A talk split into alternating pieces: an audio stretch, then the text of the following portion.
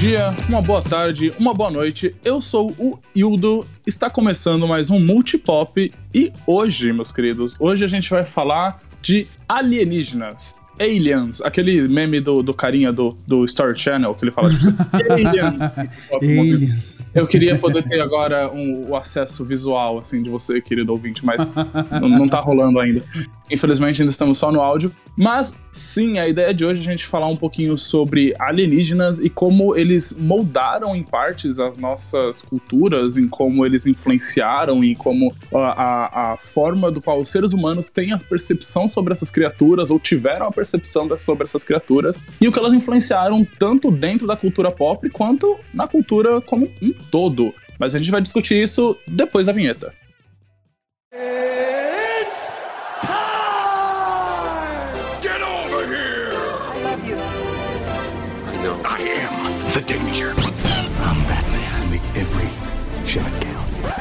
Just roll. Action.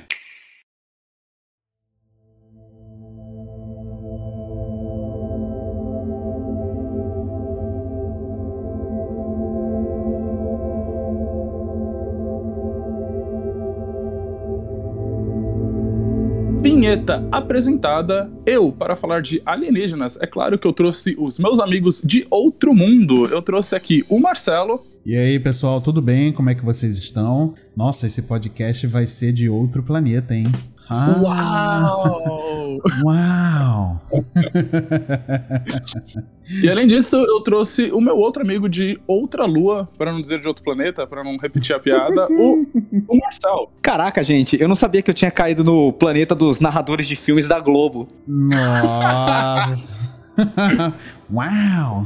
É sobre isso. Estamos todos aqui numa vibe meio anos 80. Eu não sei porquê, mas alienígena me puxa uma vibe meio oitentista, eu acho. É, não é, cara, não é. Tal, talvez seja por causa de Alien, né? Do, do, do Alien. Do, Pode ser. Do Alien, Pode né? Do, do, Ridley Scott. Ex existe essa pegada, tá? Ah, olha aí, falando, falando em cultura e como aliens influenciam essa parada. Mas, vamos lá, vamos lá antes né, da gente debater propriamente dito, eu sempre gostaria de convidar aqui os nossos queridos ouvintes a procurar a gente nas redes sociais. Você pode encontrar a gente em multipop.podcast no Instagram e multipop podcast tudo junto no Twitter. Lá você sabe das novidades, o que a gente está tramando e você pode também saber, conversar com a gente e saber o que está rolando nos nossos dias a dias, meus queridos.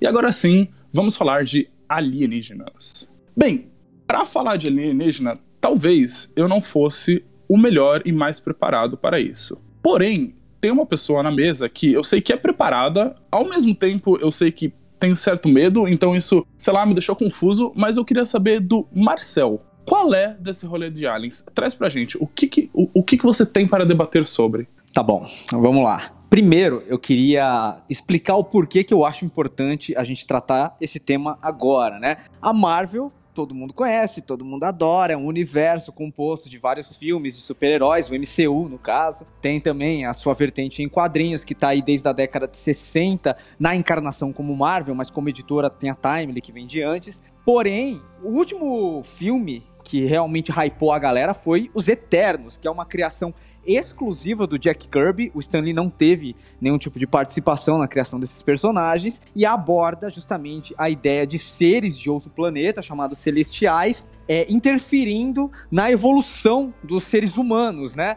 No caso, colocando aqui três raças diferentes de humanoides, entre eles os humanos, os deviantes e os eternos. E esse conceito foi adaptado para o cinema e gerou um filme, para minha opinião, muito bom, muito representativo, que logo menos a gente vai ter um episódio sobre isso por aqui. Porém, quando Jack Kirby lançou esses personagens lá em meados da década de 70, existia uma teoria que estava rolando aí nos anais da história, né, da arqueologia, que são os famigerados alienígenas do passado, né, que tem esse lance de ter um programa no Story Channel e tal. E toda essa teoria, ela foi inspirada num livro de 1968 chamado Eram os Deuses Astronautas, escrito pelo suíço Eric von Däniken. E o que, que esse livro propõe? Cara, a ideia do malandro é que em um determinado ponto da humanidade uma espécie de alienígenas visitou o nosso planeta, misturou o DNA, seja por acasalamento ou por experiências aqui com uma espécie de primata que tinha por aqui, e isso... Planeta Ego, né?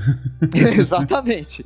E isso acabou dando um impulso na evolução da, do intelecto das criaturas que viviam aqui no nosso planeta e tal, e isso acabou gerando seres humanos. Então essa teoria fez muito sucesso e várias obras da cultura pop começaram a pegar e seguir essa tendência. Os Eternos foi uma delas, mas teve outras também. Tipo, das mais recentes que a gente pode dizer que vai nessa linha aí, tem o filme que depois virou série chamado Stargate, que trabalha bastante com isso, eu acho um filme bem legal. E Cara, a franquia Assassin's Creed também dá uma flertada com essa ideia. Não são essencialmente alienígenas, mas tem lá aqueles que vieram antes, ou Iso, que é uma raça que veio antes da humanidade. Não explica exatamente se eles são da Terra, se eles vieram de outro planeta tal, mas é isso. Tipo, é uma espécie, entre aspas, superior, influenciando nos caminhos que a humanidade trilhou. Né? Então tudo isso surgiu lá com o livro Eram os Deuses Astronautas. Né? E tem gente que, que pega esse livro entende como ciência de fato. Eu acho que isso é uma questão a ser debatida, Sim. sabe? Porque Carl Sagan mandou, mandou um abraço aí, hein? Então, sabe? A gente vai trocar uma ideia sobre isso, falar um pouco sobre como essa teoria se difundiu na cultura pop e até que ponto ela tem embasamento ou não, né, cara? Porque é uma alegação assim muito é, é, muito mirabolante você pegar e afirmar que realmente uma espécie alienígena influenciou no, na tecnologia, no desenvolvimento das civilizações humanas e tal. Tipo, como ficção científica, cara, é, é uma ideia muito legal. Vamos falar a verdade, sabe? isso, é, isso, é, isso é, mesmo. É uma ideia muito maneira, cara.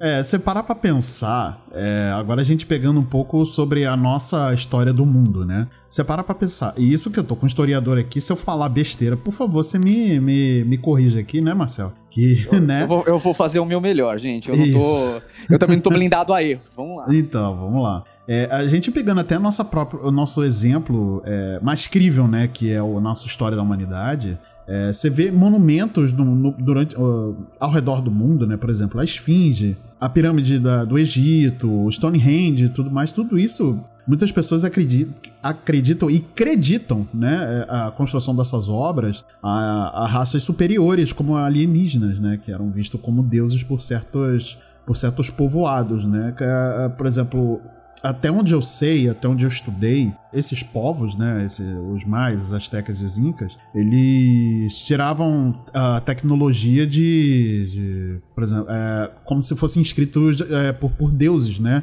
É, e muitas pessoas acreditam que eram alienígenas que vieram e deixaram essa tecnologia, ajudaram a humanidade para a evoluir, né? Porque você pensa na complexidade desses monumentos, da, das cidades perdidas e tudo mais, os registros históricos que a gente tem e que a gente conhece, é, é de conhecimento público, você pensa, cara, como é que naquela época eles conseguiram ter o, o raciocínio lógico, a matemática, a engenharia, a ciência, né, para poder é, construir tá, é, é, essas coisas, né?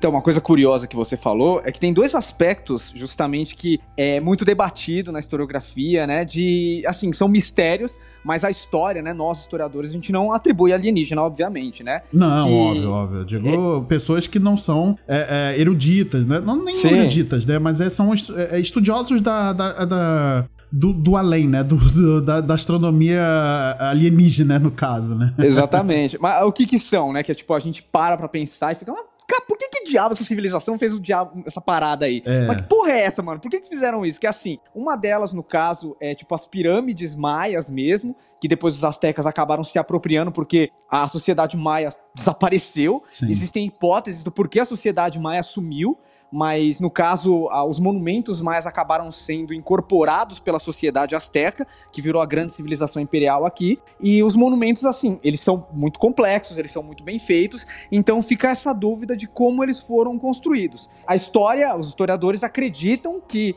for, que é possível construir com o que foi feito na época e tal, mas assim, ainda fica aquele negócio de, nossa, tipo, é um fascínio, sabe? Como uma civilização com ferramentas tão rudimentares, conseguiu construir monumentos assim tão majestosos. Exatamente. Outra que tem as linhas de Nascar, que são desenhos gigantes, né, feitos pelos, pela uma sociedade pré-incaica, que tipo veio antes dos incas, que a gente tem poucas informações sobre elas, que são desenhos enormes que ficam próximo lá à região da América Central, que realmente você consegue só ver eles com a totalidade que eles apresentam visto de cima, tipo de helicóptero, de avião. Sim, então, sim, tá, sim. tipo, a grande questão da história é, mas por que caralhos essa sociedade fez esses desenhos que você só consegue ver de avião, mano? Que porra é essa? E Sabe? como eles conseguiram fazer com tamanha precisão, né? Sendo que são desenhos enormes, né? Que você só consegue fazer sentido tendo, tendo uma vista aérea, né? E, e como é que eles conseguiram ter a, a, a ciência ali por trás de poder fazer aquela, é, aqueles desenhos de, de, de forma perfeita, né? Sim, e, tipo, é uma coisa que é difícil da gente conceber como foi feito e também entender o porquê foi feito. É, E exatamente. no caso, cara, tipo, o- as sociedades que viviam aqui na América, as imperiais, elas tinham uma tradição escrita, né? Eles não eram só tradição oral. Eles não passavam os conhecimentos só, tipo, na base da fala. Eles também escreviam. Essas escritas eram chamadas de códex, principalmente associados aos astecas. Uhum. E realmente, tipo, a sociedade asteca era uma sociedade profética. É, tudo que eles faziam tinha que estar escrito nas profecias. Meio que tinha que ser previsto antes deles realizarem. A questão é que, tipo, a galera que veio da Europa não entendia que os astecas enxergavam o tempo como algo cíclico, sabe? Uhum. Então, você pode estar escrevendo hoje algo que vai acontecer e aquilo vai acontecer porque as pessoas realmente acreditam nas profecias. Então, eles tinham uma percepção de tempo diferente. A questão é que vários códex tinham desenhos, sabe? E aí tinha uma galera que começou a reparar que alguns deuses dessas sociedades pareciam que estavam em naves, em carros, sabe? Sim, tipo, umas tecnologias sim. que não existiam na época. Então os caras começaram a olhar pra isso e falaram, mas que cacete, velho? Por que, que os caras desenhavam o deus numa nave espacial? Que porra é? é essa, entendeu? Ah, isso aí só Indiana Jones pode explicar, né, filho?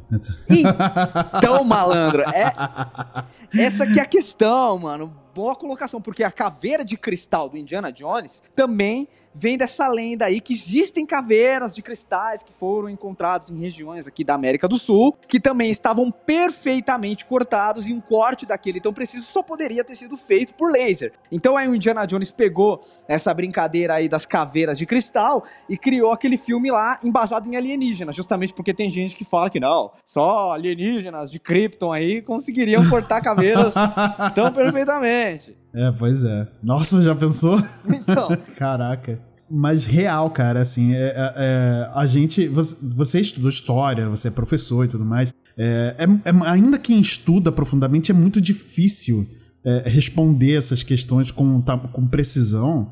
É, de como é, essas grandes. Não só as grandes construções, mas certos artef- artefatos também foram feitos né, com é, materiais e tecnologia. Não é nem tecnologia, né? Mas ah, com materiais e, e- e ferramentas tão rudimentares, né? Porque hoje, é, por exemplo, para você criar um laser. Nem nem criar, né? Mas para você ter um laser, né? Pra poder lapidar é, joias e tudo mais, teoricamente é fácil acesso, né? Você tendo, obviamente, você tendo fundos para isso, você consegue comprar, né? É, empresas especializadas e tudo mais. Mas, é, mas isso hoje, nós estamos falando do século XXI, né? Agora imagina, por exemplo, como eles. Como foi feito essas tais ca- caveiras de cristais, né? Como que foi, cor, como que foi cortado um, metal tão, um- um- tão duro assim, né? Exatamente. E é assim, eu acho que isso é importante a gente salientar aqui. Que uma das coisas que o Dernkin ele faz no livro dele é atacar a arqueologia como ciência. Uhum. Ele começa a falar que tipo os arqueólogos eles são mente fechadas, que eles só conseguem pegar e analisar as coisas de uma forma muito limitada, sempre reproduzindo comportamentos humanos pré-estabelecidos, sabe? Os arqueólogos, a arqueologia como um todo, não é que nem Indiana Jones, tá ligado? Não é Não, que nem não Uncharted. é, É, é. muito louco? É, velho. Eu fiz história por causa de Uncharted? Fiz. Fez. Achou mesmo que você ia encontrar um Sully na sua vida, né? E aí ia explorar a América do Sul e um mundo atrás de artefatos e o tesouro do David Jones. Olha, fica a dica aí, cara, que a vaga de Sully ainda tá aberta. Eu estou Olha aí. A, a, a busca um Sully. Mas a Olha, questão, eu sou, cara, eu sou mais velho que você e fumo charuto, serve? Pode ser, cara. Vamos, vamos lá, vamos lá. Descola um avião e vambora. Vambora, é isso. Porque, porque é o seguinte, velho, é, a arqueologia, ela realmente é uma ciência. E como toda ciência, ela trabalha com hipóteses e também ela trabalha em reproduzir as suas hipóteses para você chegar a conclusões, Sim, certo? sim, sim. Como, por exemplo, quando você está trabalhando com astronomia ou com física quântica, você não tem como realmente reproduzir o Big Bang ou você reproduzir é, tipo, coisas que acontecem no micro-universo, né? No universo de, tipo, átomos, sabe? De quartos sim, sim. e tal. Fenômeno, e... Fenômenos da natureza, né, no caso. Exatamente. Então você meio que faz modelos ou matemáticos e hoje em dia modelos digitais, que funcionam como essas coisas funcionariam no seu ambiente natural. E se as sua, suas teorias, aliás, se suas hipóteses fizerem sentido matemático ou fizerem sentido dentro desse modelo, elas passam a ser teorias. A arqueologia, ela também faz isso sabe? Uhum. A gente tem uma coisa chamada arqueologia experimental. E o Deniken, ele ignora completamente isso no livro dele. O que, que é essa arqueologia experimental? Muitos arqueólogos nessa, dessa área, eles realmente, tipo, passam o seu tempo tentando reproduzir construções utilizando ferramentas da época. Uhum. Então, através da arqueologia experimental, a gente descobriu que hoje em dia era plenamente possível as pessoas lapidarem pedras com pincéis de cobre que existiam no Egito Antigo, hum, sabe?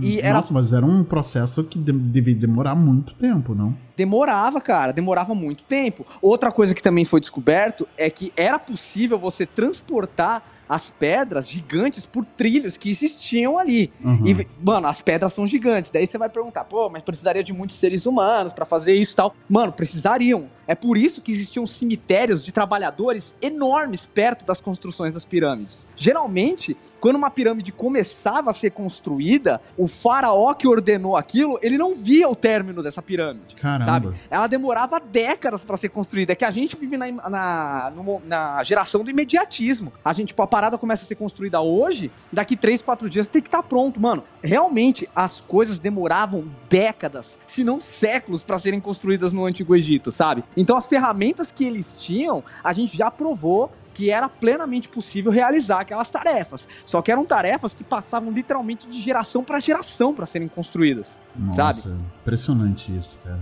Então, cara, tipo, isso, você pegar e falar, atribuir toda essa responsabilidade dessas construções majestosas que a gente tem, é você subestimar demais a capacidade da engenhosidade humana. Sim. Sabe? Uhum. É você realmente ignorar o quanto o ser humano é incrível quando ele tá determinado a fazer alguma coisa. Sim. E eu acho que também leva um, a gente acaba essa parada que você falou sobre o tempo, eu acho que ela é muito importante, sabe? Eu acho que ele é um fator do qual muitas pessoas acabam acabam não levando em consideração. E, e, também porque, ok, também ninguém é obrigado a ser completamente entendido de, de, sei lá, da história do Antigo Egito. Mas pra gente que vai num, num museu e vê lá tudo bonitinho na, na vitrine, pra gente é muito simples é, imaginar daquilo como um tempo só, né? Sim. Até porque dentro da nossa da cultura pop é, ficou meio que estabelecido como um tempo só, né? A gente consome vários produtos, vários filmes, várias paradas que meio que dão uma misturada e uma homogeneizada no rolê, né? Então, tipo, acho que quando você começa a ter essa percepção de décadas, de períodos passando, você começa a abrir um pouco mais isso. O Marcel comentou disso e eu lembrei do,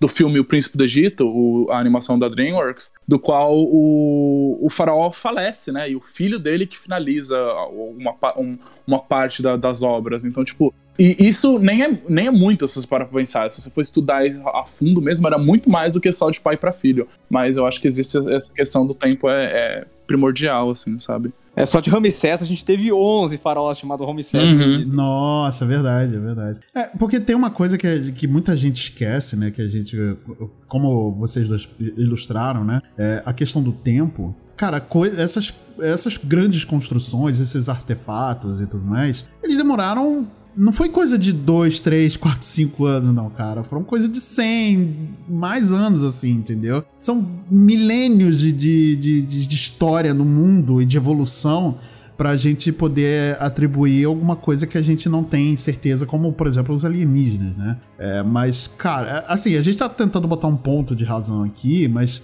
tem uma pontinha que, que, que, que, na nossa cabeça fica pensando, cara, será que realmente não teve uma interferência extra, extraterrestre, assim, na, na, na nossa história, cara? Cara, eu acho super válido a gente pegar e exercitar nossa imaginação, principalmente na forma de literatura. Sim, no gênero tipo, verdade. tipo ficção científica, por exemplo, eu acho que é super válido a gente pegar e acabar é, exercitando, imaginando, nossa, mas puxa, que legal seria se realmente alienígenas tivessem contribuído com a nossa evolução. Sim. Como seria, sabe? Agora, eu acho que é complicado você pegar uma, no caso, uma teoria muito entre aspas, né, do que o Danny fez, pois é, sabe? nada- e você, e você né? vender e, e você vender como ciência. Sim. Ainda mais porque o livro dele tem várias coisas que são inconsistentes. Uma das que eu acho que é mais assim cabal é que ele fala, por exemplo, vai, ah, acharam caveiras de cristal na América do Sul, ou acharam lentes de cristal de aumento nas, na, num sítio arqueológico no Egito, sabe? Ele fala essas coisas no livro e são muito interessantes, mas ele não cita fonte, ele não cita, ele cita estudos de universidades que, tipo, aliás, ele cita estudos, só que ele não cita de quem que é, de é, qual universidade, você não consegue ir atrás dos textos, né, da- das citações que ele tá fazendo no livro. Isso é muito complicado. Sim. Porque você não consegue nem, tipo, apoiar ou refutar o que ele tá falando. E essas descobertas que ele tá falando aí, por exemplo, dentro da arqueologia, toda descoberta arqueológica, toda descoberta arqueológica tem uma parada chamada número tomo, que é como se fosse um código de barra, né, um número que aquele artefato arqueológico tem e tá contido nesse artefato é, a localização, a data, quem foi que achou, em qual sítio arqueológico, em quais condições. Então você, se você pegar o número tomo de qualquer objeto arqueológico e você jogar, sei lá, tipo, num- num- numa biblioteca de uma universidade, acho que você pá até no Google hoje, dependendo do Google acadêmico, em qual artigo você for, você acha o artefato. Uhum. E ele não coloca os números tomos. Então, tipo, é, é como se ele estivesse colocando uma coisa lá que você não consegue ir atrás. Então, É, eu aí acho fica que meio complicado, né? Real, Então, complicado. É assim que as fake news hoje em dia, que a gente tá tão acostumado no WhatsApp, funcionam, cara. Eles É, colocam verdade. a- a- as teorias mais mirabolantes de estudos que não tem base nenhuma, de cientistas que, tipo, você sabe se lá Deus se existem ou não, sabe? E aí eles ficam atacando o crivo da ciência. A ciência, ela é do jeito que é, ela é burocrática porque ela tem que refletir o mais perto possível do que é a realidade. Sim. É por isso que a ciência, ela não é, tipo, muitas vezes incrível e legal como uma ficção científica. Às vezes a ciência é monótona, sabe? Uhum. Mas ah, isso não quer dizer que ela seja irreal. É, eu acho que é, é muito desleal você pegar e criar uma teoria muito mirabolante pra explicar um aspecto só porque você acha divertido, né, mano? Eu acho que É, pois é. é, eu acho que é isso que é complicado no livro Eram os Deuses Astronautas, sabe? Se você encarasse como ficção científica, pra mim, tava de boa. Tanto que eu acho que os Eternos é legal pra caralho, sabe? Eu adoro É os verdade, Eternos, é cara. verdade. Eu, eu gosto do conceito e vocês, mano, pô,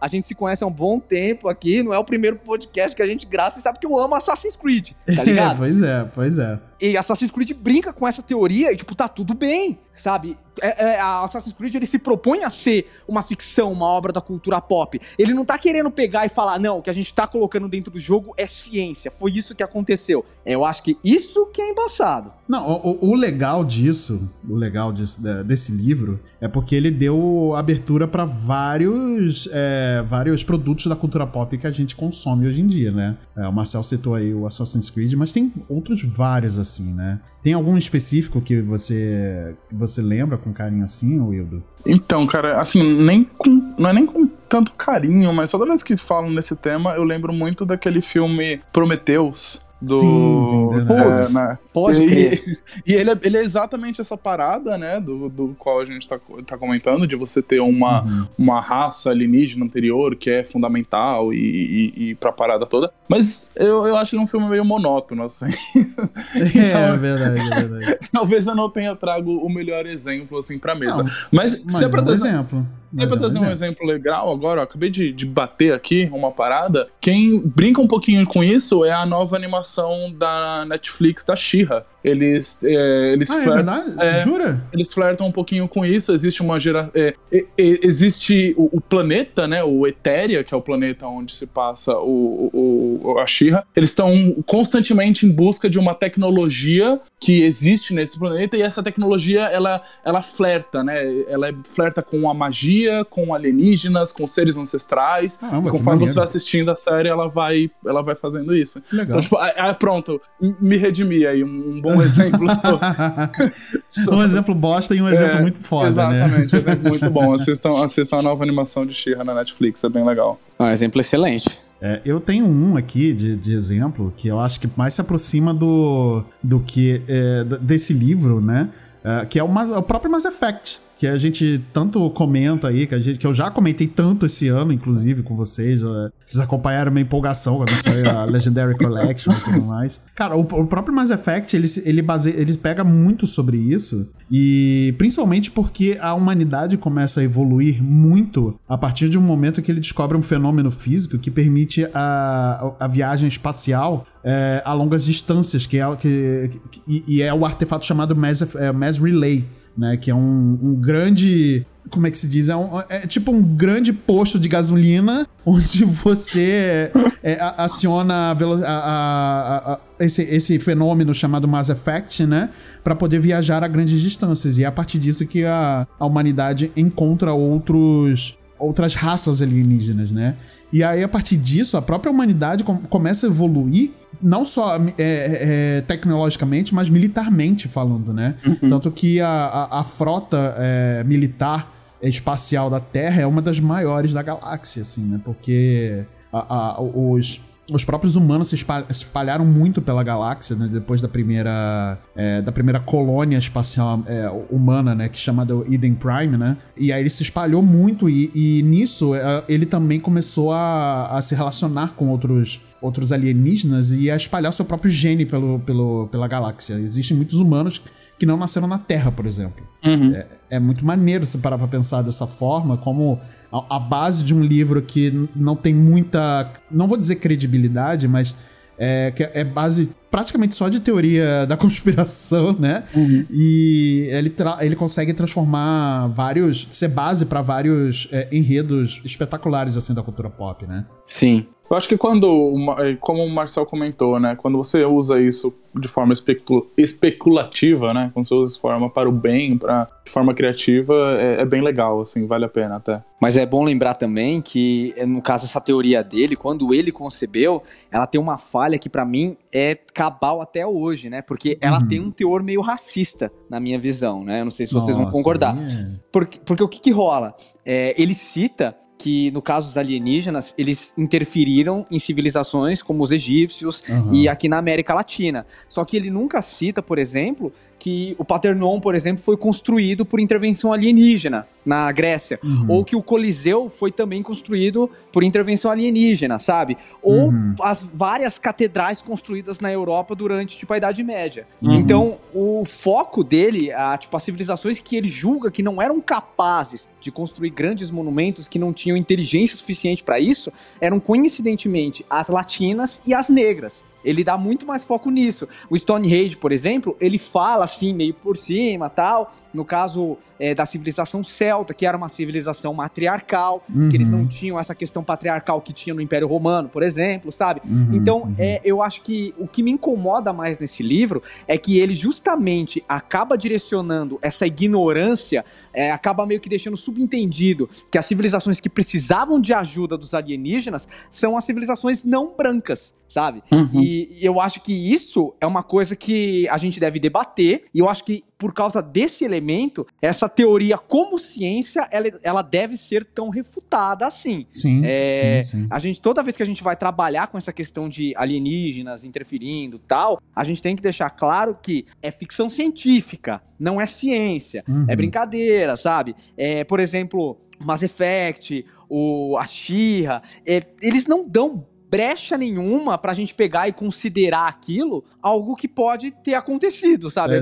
praticamente um outro universo, sabe? Exato. Assim como, por exemplo, uma obra que eu gosto bastante, que usa esse conceito de uma civilização antiga ter deixado tecnologia e as nossas, é, uma outra civilização ter aproveitado de alguma forma, é o Horizon Zero Dawn. Mas no caso, tipo, era a humanidade que sumiu, e aí, tipo, um novo alvorecer de uma nova raça humana acaba aproveitando a tecnologia, só que de uma forma diferente, porque não sabia como aquela tecnologia anterior de fato funcionava. Sim, verdade. Então, verdade. eu acho o conceito muito legal. Mas a partir do momento em que uma teoria ela começa a disseminar esse tipo de perspectiva, mano, a gente, a gente tem o dever de problematizar, velho. Eu acho que a gente tem que falar mesmo. E uma coisa que também eu acho legal trazer para cá é que se a gente for estudar a própria psicanálise, a gente consegue ver mecanismos dentro de outras ciências que refutam o que ele fala no livro, tá ligado? Por Uhum, exemplo, uhum. é, eu queria trazer aqui uma, uma teoria, né? um, Tipo, um, um estudo de um cara chamado Carl Jung, que é suíço também, né? Sempre tem um Carl envolvido no rolê que eu gosto de trazer pra cá, né, velho? Não é? Não é?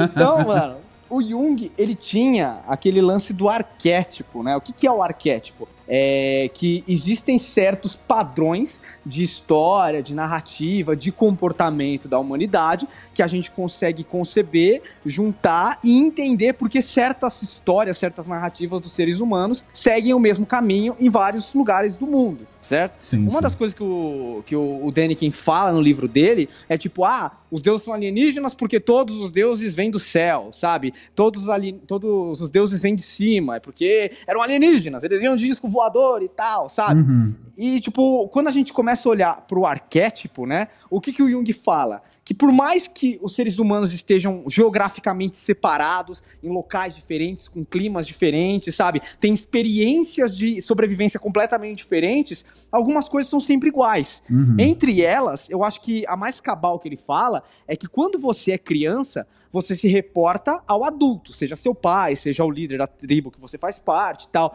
E quando uma criança se reporta ao adulto, pra onde ela olha? Pra cima? Pra cima. Então é natural que os seres humanos acreditem que os deuses, que são superiores aos seres humanos, venham de cima. Sim. Porque desde criança, todo ser humano, independente de onde ele nasça, quando ele se reporta a alguém que tem mais poder que ele, ele vai olhar pra cima. É por isso que os deuses vêm de cima. Hum, Olha Entendeu? aí. Olha Então, quando, quando a gente começa a entender o arquétipo humano, quando a gente estuda psicologia, a gente já começa a ver que muitas das coisas que o Deniken fala no livro dele não faz sentido, Uhum, sabe? uhum. É, então, cara, eu acho que é bem legal a gente pegar e debater isso em meio à cultura pop, porque os Eternos estão aí, logo menos a gente vai falar dele, é um filme extremamente representativo, é legal pra cacete, mas ele foi construído em cima dessa teoria, e eu acho legal a gente pegar e, e deixar bem claro aqui que nós do Multipop, todos nós, nós somos a favor da ciência. As coisas, elas, as hipóteses, elas têm que ser embasadas em estudos, em fatos. Nenhum de nós aqui acredita em notícias vindas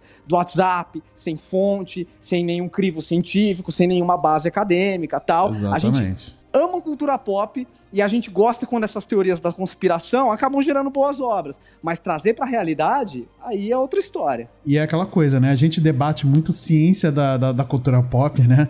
Como, por exemplo, viagem, viagem, é, viagem no tempo, que não é uma coisa que exista, infelizmente, né? E aí a gente fica debatendo se real pode acontecer. Não, mas não faz sentido o, o, o, o DeLorean viajar assim, não faz o sentido o Capitão América, não sei o que. Cara, é real, é muito bom debater sobre isso, cara. Mas é o que o Marcel falou, é- é, são, é, são coisas a ciência que existe no nosso mundo real são coisas que muitas pessoas estudam, várias pessoas estudam de forma insistentemente na sua vida, elas levam a vida para poder descobrir certas coisas e, e, eh, e provar outras, certas, outras muitas coisas, como por exemplo a Terra que não é plana, né? Eu não acredito que a- hoje em 2021 a gente ainda tenha que debater sobre Terra plana né? Mas, cara, tá- a ciência tá aí pra isso, né? Então, vamos ouvir é, sobre ciência é, de fontes seguras, de fontes confiáveis, de onde tenham referências de onde está sendo falado ah, ah, sobre aquele estudo. E é isso, gente. Não confie em matéria de- de jornaleco que não tem um, um- um menção sobre aonde está tirando sobre aquela teoria, sobre aquela parada e tal, enfim. Não confie sobre cientistas de WhatsApp, né? E nem de rede social. Fa- vão direto na- na- na- nas universidades e nos, e nas, é,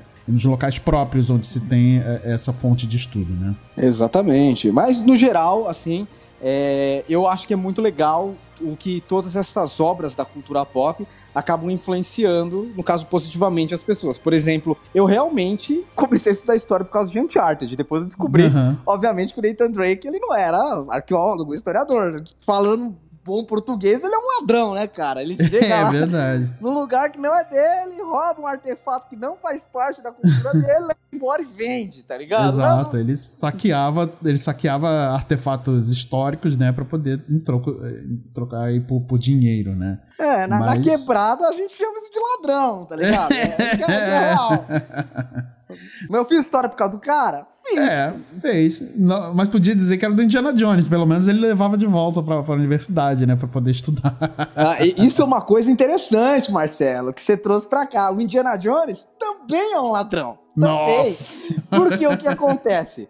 O, ele, no caso, Indiana Jones, ele é americano. O Nathan Drake, em teoria, ele não é americano, essencialmente. Se eu não me engano, ele é inglês, sabe? Não, não sei, acho que ele é americano sim. Mas ele, ele Não, não, é ele é. Estados Unidos. Eu não lembro de onde ele é. Aham. No quarto jogo fala. Mas a questão aí é que existia uma prática no final do século XIX e tal, chamada colecionismo. Sim. Que eram arqueólogos, entre Que aspas, continua até pagos. hoje, né? Se você olhar aqui pra minha estante, tem muito item de colecionismo aqui. Então. Não, eu espero que esses sejam seus de fato, que não, não sejam roubados de Não, civilizações não. menos favorecidas. Tá De ligado? jeito nenhum, de jeito nenhum. Foi Que bom, assaltado direto da minha carteira, isso sim. Que bom, me- menos mal, menos mal. Porque o que, que rolava aí, né? Tipo, era uma prática muito comum universidades bancarem expedições de arqueólogos, tal, de historiadores, para outras nações, tipo, entrarem, criarem sítios arqueológicos, acharem artefatos e levarem para os seus próprios países para serem exibidos lá. Né? No caso, isso geraria turismo entre os museus, cultura local, tal, não sei o quê. Por exemplo, eu não posso ir no Egito pegar uma múmia e trazer pro Brasil e, tipo, tá tudo certo. Não, mano. A múmia, ela pertence ao Egito. Ela foi descoberta no Egito, Uhum. sabe? Então, essa prática do colecionismo, ela, ela era isso, sabe? Eram universidades, eram instituições, ou até mesmo pessoas privadas, né? Tipo, que financiavam expedições, indo atrás de grandes tesouros, seja, tipo, eles em termos de riqueza, mesmo metais preciosos, ou tesouros arqueológicos, como múmias e tal, e, tipo, roubar da cultura local e levar embora, sabe? Sim. Por mais que isso a gente tenha aceitado como uma coisa normal por causa da cultura pop, isso não é normal, tá ligado? Isso é É, crime, verdade. mano. Tipo, você tá roubando de uma outra civilização, de um outro país, tá ligado? Tipo, hoje em dia isso daí é passível de dar, dar um problema diplomático aí, Vai dar um nervoso. BO, vai dar um BO. Então, tipo, a arqueologia, ela não é isso. A arqueologia é um estudo, tem uma série de livros e tal, não sei o quê. E apesar do Deniken criticar pra caramba a arqueologia, as críticas dele não têm fundamento. Se ele tivesse falando dessa arqueologia aí, a lá Indiana Jones, a lá Uncharted, aí eu até considerava, tá ligado? Mas não é o caso. Uhum. É, mas na verdade, o, pelo que você está comentando, é só fortalece, na verdade, o que ele comenta, né? Porque você fortalecendo que civilizações não brancas são aquelas que foram, tiveram alicerce de aliens, é muito mais fácil você roubar dessa parada, né? Afinal de contas, foram aliens, não foram essas civilizações. Então você acaba meio que apoiando, né? Isso, que, É é, verdade. isso que é o foda. Sim, de uma certa forma você tem razão. Não tinha parado pra pensar desse aspecto. Mas assim, eu acho que o pensamento dele com a dessa galera aí acaba sendo o mesmo.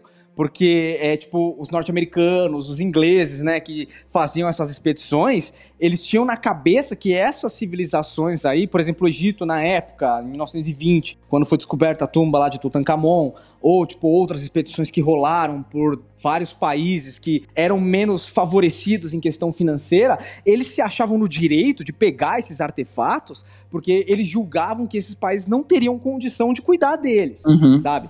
Em termos políticos e financeiros, tudo bem, eles podiam até ter razão, mas isso não te dá o direito de entrar lá e tomar o que não é seu, sabe? Porque Não, é a mesma pouco, coisa que é a mesma coisa que você pensar assim, ah, mano, o cara lá, tipo que ele não tem grana pra ter uma segurança legal que mora na periferia, ele tem um Play 5. Coitado, eu vou fazer o seguinte, eu vou lá, vou pegar o Play 5 dele, vou levar lá pro, pro, pro, pro Morumbi, tá ligado? Porque eu vou cuidar melhor do Play 5 do que ele. Mano, não é assim que a banda toca, né, velho? mas, mas aí que tá, não tem. Eu vou trazer aqui o- o- um outro lado pra gente poder debater sobre isso. É, não é que eu concorde, tá? Não tô concordando com isso que eu vou falar agora. Mas também se não fosse por- pelos historiadores, os arqueólogos pegarem esses artefatos, levarem para suas universidades ou seus centros científicos e estudá-los, ah, é, será que não, é, não- é, sem, sem isso a gente não teria é, grandes descobertas e grandes teorias sendo desvendadas durante a- a história?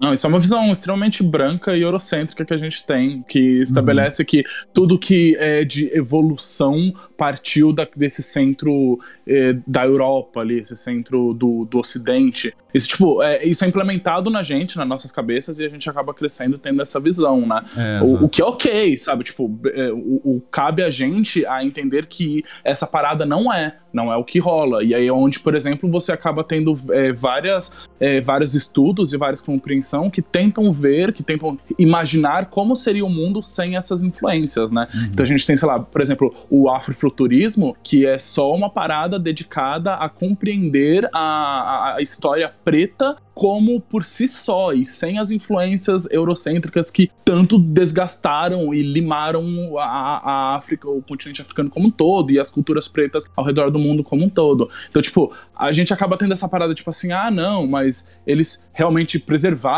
afinal de contas, eles levaram para a civilização. Mas, e, tipo, isso é uma parada que a gente acaba crescendo porque a gente entende que civilização é isso. Quando na verdade não é. Povos é, na Ásia já, já eram extremamente evolu já tinham é, extrema tecnologia e evolução de diversas paradas, uhum, povos uhum. No, no, no, no, sul da, da América, sabe? Tipo, é, é que a gente acaba crescendo e transformando essa parada, tipo assim, com essa parada meio, tipo, essa parada branca que, né, que o, o branco tinha a tecnologia e tal. Sim. É, é eu, eu perguntei exatamente pra gente, pra provocar a discussão, pra gente poder entender. Uhum, não sim, é, sim. volto a repetir que não é um pensamento meu, não é uma coisa que eu concordo, Entendeu? Então. Mas é o que é, existe. É, Quer dizer, é, o que existe não. É o, é o, que está na boca do povo, né? Eu exato. É uma coisa para é, eu trouxe a questão pra gente debater, entendeu? Só uhum. para deixar bem claro pro ouvinte, pra depois eu não, não me cancelarem aí no Twitter, né? não, justo. Mas eu acho que é bem importante você ter falado isso, porque tem duas coisas que a gente pode desenvolver daí. Realmente, o Wildo tem toda a razão. A gente na história chama isso de eurocentrismo, né? Que essa ideia de acreditar que toda a tecnologia, toda a erudição do mundo parte da Europa Europa e a coisa não é assim que funciona sabe? É, no, tipo, vários países tinham seu próprio desenvolvimento tecnológico, seu próprio desenvolvimento arqueológico, historiográfico tal. Então, se por acaso a Europa não tivesse descoberto esses artefatos, ou os Estados Unidos não tivesse descoberto esses artefatos no Egito, na, nas ruínas da América Latina e tal, provavelmente outra civilização teria, ou provavelmente teriam se perdido no tempo. Mas, independente do que teria acontecido, não justifica a ação dessa civilização nações, né, dos Estados Unidos, da Europa e outras nações que se julgam potências, que na verdade têm um comportamento imperialista, não justifica que eles roubem esse tipo de artefato, né? Primeiro que tem isso. Segundo, que também a gente tem que parar para pensar que grande parte dessas civilizações, dessas sociedades que tinham esses artefatos e acabaram sendo explorados por essas nações imperialistas, porque elas julgavam que elas não tinham condição de cuidar desses artefatos historiográficos, provavelmente estavam na miséria por causa da Europa. Sim, Isso sim, é uma coisa que, que muita gente esquece, né? Por exemplo, a Etiópia, ela já foi um império já foi uma potência, sabe? A, Euro a Etiópia se encontra na miséria que está hoje em dia por influência europeia, principalmente italiana, uhum, sabe? Uhum. É a mesma coisa que acontece com vários países da África. O Congo, por exemplo, era um reino, um reino riquíssimo, que foi tipo explorado e devastado por Portugal. Sim. Então a gente tem a influência europeia, no caso, que a gente vê hoje. Toda a erudição, toda a pompa, toda a riqueza, todo o primeiro mundo da Europa foi construído em cima da riqueza dos outros continentes, Sim. sabe? Então se por acaso não tivesse tido interferência europeia, muito provavelmente a ciência teria se desenvolvido nesses lugares que foram explorados, hum, tá ligado? Pois é, pois é. é, Assim, eu acho que na verdade não precisa nem ir muito longe, assim, sabe? Tipo, se você pegar uma, uma parada mais próxima da gente, assim, sabe? A gente que é o Multipop, o, post, o podcast de cultura pop. Se a gente pegar o Pantera Negra e o, o exercício que ele faz de imaginar uma civilização africana que cresceu sem é, influências brancas, já é uma parada ali que flerta um pouquinho. É claro, é Marvel, eles é, é descendente de um, de um império pois branco é. de alguma forma, por mas ser Marvel. Ali, mas ainda assim, só, só pergunta, só desculpa te cortar, Hildo, uhum. mas ainda assim tem uma influência alienígena ali, né? Pelo metal, vibrânio ter vindo do, de fora do, do mundo, né? Sim, então... sim, com, com, completamente. Mas existe um, mas o que eu queria, o que eu queria trazer para mim é que existe um exercício de pelo menos imaginar. Como eu disse, não é, é, é, é não é o melhor exercício, mas eu acho que é talvez o que seja mais acessível para geral, assim, sabe? É verdade. Olha, até foi interessante vocês trazerem o Pantera Negra para cá, porque há muitos aspectos da sociedade de Wakanda são inspirados em sociedades africanas reais. Uhum. Inclusive a riqueza, que muita gente não tá ligado nisso. Porque existia uma sociedade, um império africano, né, que é o Império de Gana, que era extremamente rico. Era um dos lugares no mundo onde você tinha a maior concentração de ouro tá ligado? Uhum. E, e, tanto que a palavra ganancioso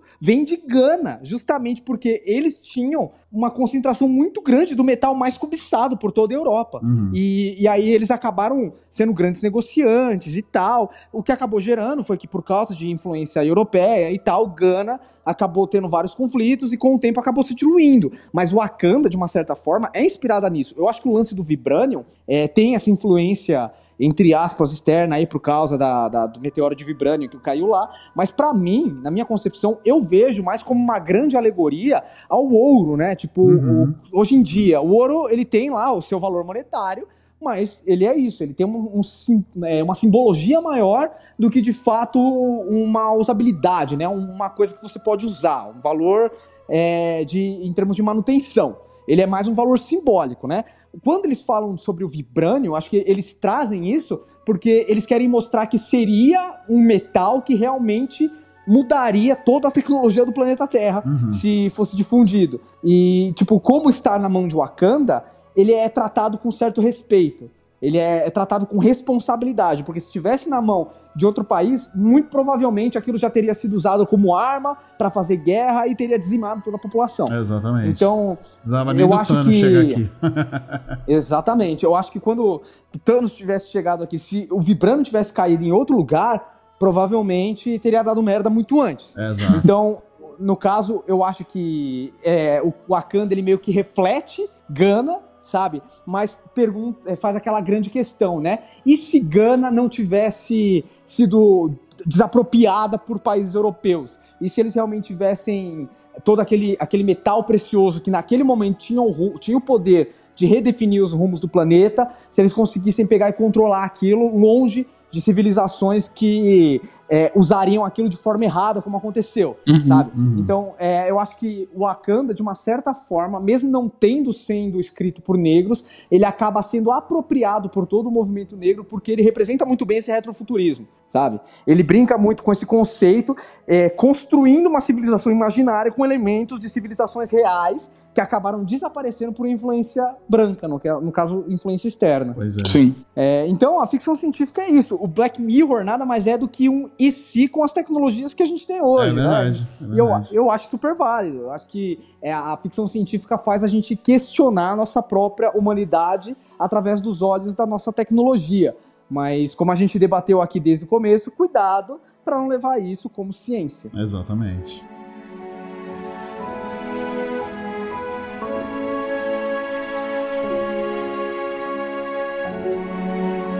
Então é isso, meus queridos. Esse foi o Multipop de hoje, numa conversa que diferente do que geralmente a gente traz, acredito eu, mas eu pelo menos me diverti muito. Espero que vocês tenham se divertido tanto quanto a gente teve aqui debatendo essas paradas. A gente agora vai botar os nossos roupões de, de, de felpudo e tomar o nosso brandy e fumando um bom charuto. Pela indústria! Pelo menos um, um vinho sim para acompanhar, eu acho Exato. necessário um cachimbo, talvez. Ai, um cachimbo. Meu monóculo. Pega, Gertrudes, pega meu monóculo. Mas se o ouvinte quiser acompanhar a gente nesse, nessa bebida aqui maravilhosa, bebendo vinhos e fumando charutos, ele pode encontrar a gente nas nossas redes sociais. Quais redes sociais, Marcelo, que ele pode encontrar a gente? Sim, vocês podem encontrar a gente tanto no Instagram quanto no Twitter. A gente está no Instagram como multipop.podcast fale esse nome três vezes rápido para ver se você não vai se enrolar.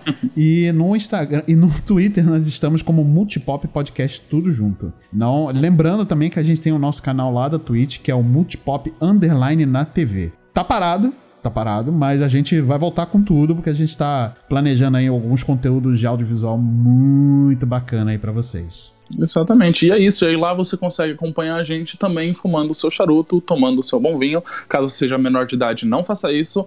Coca-Cola tá aí pra isso, refrigerante tá aí pra isso. Pega aqueles cigarrinhos de chocolate, eu acho que simula bem, sabe? Tipo, Meu Deus do céu, olha a gente isso, estimulando bem a criançada. Muito É. bom, galera! Isso existe ainda, gente? E será que existe? Eu Não sei. Existe loja de chocolate popular ainda, cara? Porque só vejo Lindt de Copenhagen por aí, eu não vejo mais essas coisas. Caralho, o Marcelo encarnou mesmo o monólogo. Você viu? Monóculo. Ai, meu monóculo. Mas é isso, galera. Eu acho que eu vejo vocês na próxima. Valeu, falou e tchau. tchau. Falou, beijo, tchau. Viva a ciência. E vocês?